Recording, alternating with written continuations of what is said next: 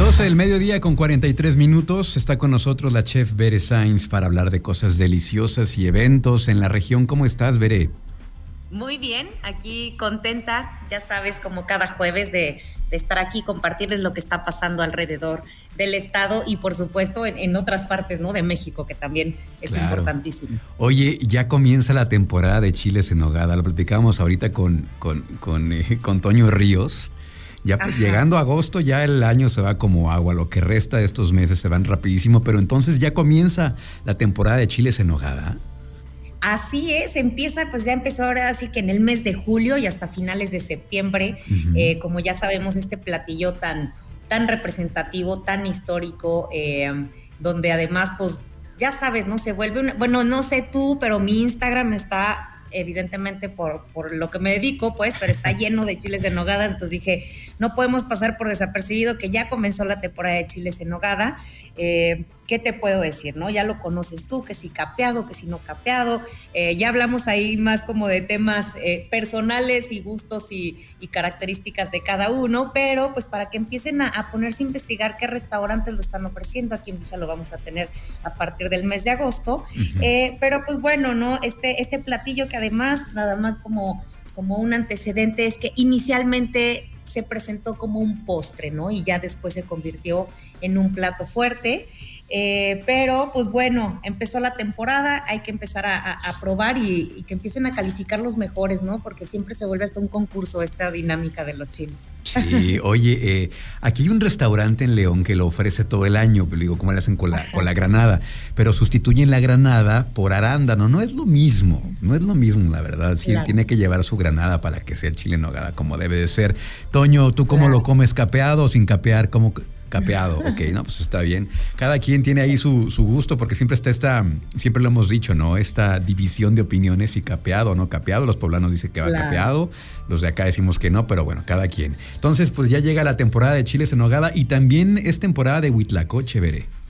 Ay, también, ¿eh? Qué importante el huitlacoche y qué representativo es para nosotros los mexicanos, ¿no? Fíjate que es muy curioso, ¿no? Porque estaba leyendo y bueno, este huitlacoche que además los aztecas cocinaron hace al menos 6.500 años y que pues para nosotros dejó de ser considerado una plaga para convertirse en un ingrediente muy sofisticado eh, que inclusive tenemos en los restaurantes más importantes aquí de México, donde pues además inclusive la comparan con, con las codiciadas trufas negras, ¿no? Entonces, este, este ingrediente que además te decía, ¿no? En otros países o en otros lugares lo consideran tan agresivo y tan terrible que prefieren incendiar toda la plantación antes de que sea demasiado tarde. ¿no? Entonces, es una locura. Que nos digan para, ir por, por él, para.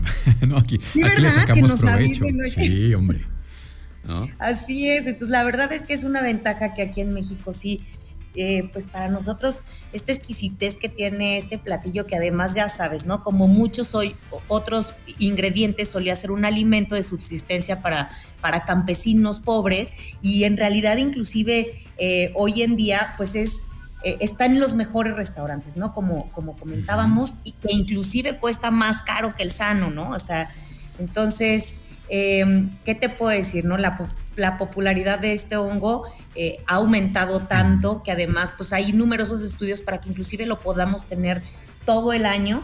Eh, tiene una cantidad impresionante de aminoácidos, no bueno, no, o sea, es, no solamente es un ingrediente eh, que nos permite conocer y disfrutar más nuestra gastronomía mexicana, sino que además pues, es, es, saludable, ¿no? Entonces hay que aprovechar ahorita la temporada, hay que comer bastante para, para poder degustarlo rico, rico. Ya, ahorita que está pues tan en tendencia este tema de la cocina tradicional mexicana, de voltear a lo prehispánico, al origen de nuestras de nuestras raíces, pues es un, un, ingrediente muy socorrido, ¿no? En estos, estos platillos de los que, a los que nos referimos. Entonces, pues estamos en plena temporada de Huitlacoche, hay que comerlo, hay que disfrutarlo y hay que presumirlo también a los extranjeros para que también sepan de qué se trata Oye, fíjate, yo viví en algún tiempo en el Estado de México y allá era muy común encontrarlos en, el tema de guisados. Aquí fíjate que en Guanajuato no tan, o sea, bueno, o aquí por lo menos en Irapuato,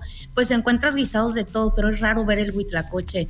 Creo que necesitamos sacarle más provecho, porque allá de veras, ¿no? Entre la flor de calabaza, que también estamos ahorita en temporada de flor de calabaza, este, hijo preparado, ¿no? Hacia la mexicana, tortillas recién hechas con un toquecito de pasote, bueno, ¿qué?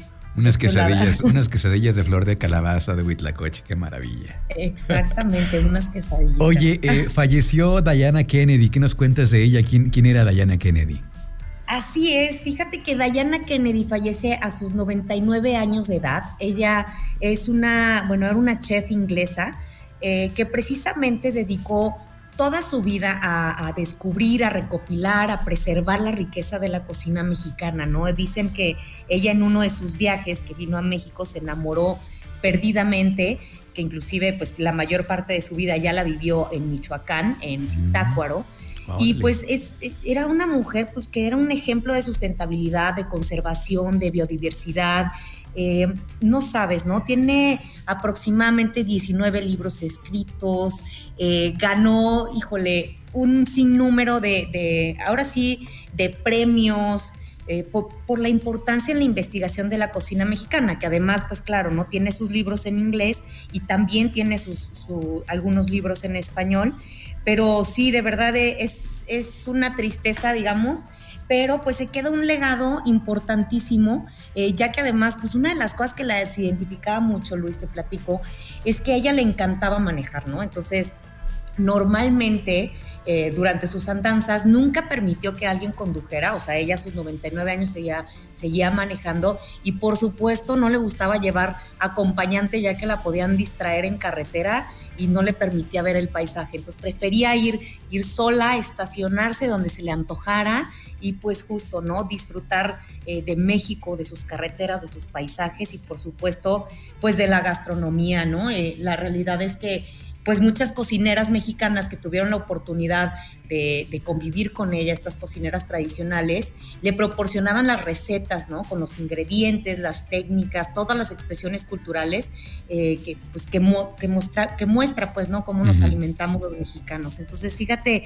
qué importante este legado que nos deja Diana Kennedy, en paz descanse, pero que nos aporta y nos dejó mucho para la gastronomía mexicana. Sí, es una buena oportunidad entonces para conocer su obra, para conocer su legado, para leer sus libros y, conocer esta perspectiva de una persona extranjera, cómo se maravilló con la gastronomía mexicana y tan, tan es así, bueno, con México, tan es así que se quedó a vivir aquí, como dices, en Michoacán, ¿no? Claro, así es, así es. Entonces, pues qué te digo, qué bonito, ¿verdad? Oye, y justamente, justamente hablando de Michoacán, el límite con Michoacán es, eh, de nuestro estado de Guanajuato, es, es Moroleón, por aquellos rumbos. Eh, se viene la primera feria del choclo de Moroleón. Cuéntanos de qué se trata y por qué se llama choclo. ¿Qué es el choclo? Así es, fíjate. Ahí está padrísimo, ¿no? Esta primera feria del choclo, que como bien dices, fíjate que choclo es una palabra de origen indio-caribeño. Significa literalmente lo que sustenta la vida. ¿No? Entonces, y choclo, pues se refiere al maíz. Ah, ok, ok. De ahí viene entonces. Entonces, como el, sí, el choclo, digamos, se le conoce como el elote o el maíz. Es esta, esta primera feria que vamos a poder tener la oportunidad de ir. Es un evento gratuito. Es el día 30 y 31 de julio. Empieza a las 12 del día y termina a las 11 y media de la noche. O sea, prácticamente sábado, y domingo vamos a poder eh, disfrutar de este, de este evento donde, pues claro, ¿no? Eh, vamos a probar elotes, esquites, uchepos, pozole, eh, claro, ¿no? Ya sabemos, actividades, es, un evento familiar, entonces vayamos a, este evento tan padrísimo, la primera feria del choclo en Moroleón, va a ser ahí en el jardín principal, entonces es una oportunidad para para además, como, como bien dice, ¿no? Ver lo que sustenta la vida. Muy bien, pues ahí está. Entonces, eh, hay mucha gente de Moroleón que vive aquí en la ciudad y entonces es una buena oportunidad para acercarnos y conocer y disfrutar de esta feria y pues que nos inviten, que nos lleven y que ellos sean nuestros anfitriones a esta, a esta feria, porque sí conozco bastante gente que, vive aquí en León, eh, que son allá de, de Moroleón. Y ya para finalizar, Bere, llega también la primera fiesta del vino en Dolores Hidalgo. Cuéntanos. Así es, hemos venido hablando de las vendimias y del tema del vino. No quise darles así como todo el calendario de eventos, sino irnos literalmente como evento por evento para que lo tengamos más presente. Porque luego, no sé tú, pero a mí en la agenda se me va, ¿no? Entonces digo, si no me recuerdan un día antes, se, me va. Sí, sí, me fue poco a poquito. Así es, poco a poquito. Entonces, este 30 y 31 de julio se va a realizar por primera vez la fiesta del vino en de Dolores Hidalgo, precisamente también en el jardín principal de Dolores Hidalgo, a partir de las 11 de la mañana y hasta las 9 de la noche. ¿Qué es lo que vamos a poder encontrar? Pues ya saben, ¿no? Vamos, a, tener casas productoras, disfrutar del mundo vitivinícola que se desarrolla precisamente en, en Campo Dolorense, que hoy en día pues bien sabemos la producción se ha vuelto muy importante y pues poder conocer, ¿no? Todo, todos estos vinos que se están produciendo en la región y sobre todo ahí en Dolores Hidalgo y claro, acompañado siempre de una deliciosa gastronomía, de actividades, artesanías y todo lo que puedan disfrutar ahí en compañía de, su familia. Muy bien, pues ahí están las opciones para este fin de semana. Eh, muchas gracias, Bere, como siempre. ¿Cómo te seguimos en redes sociales, por favor? Estoy en redes sociales, estamos como en Twitter, Instagram y Facebook como arroba Villa Cocina y el mío personal es arroba 9 Ahí también pueden encontrar información de lo que vamos a tener. Entonces, muchísimas gracias y buen provecho. A ti, Veré, un abrazo y acá nos escuchamos la próxima semana.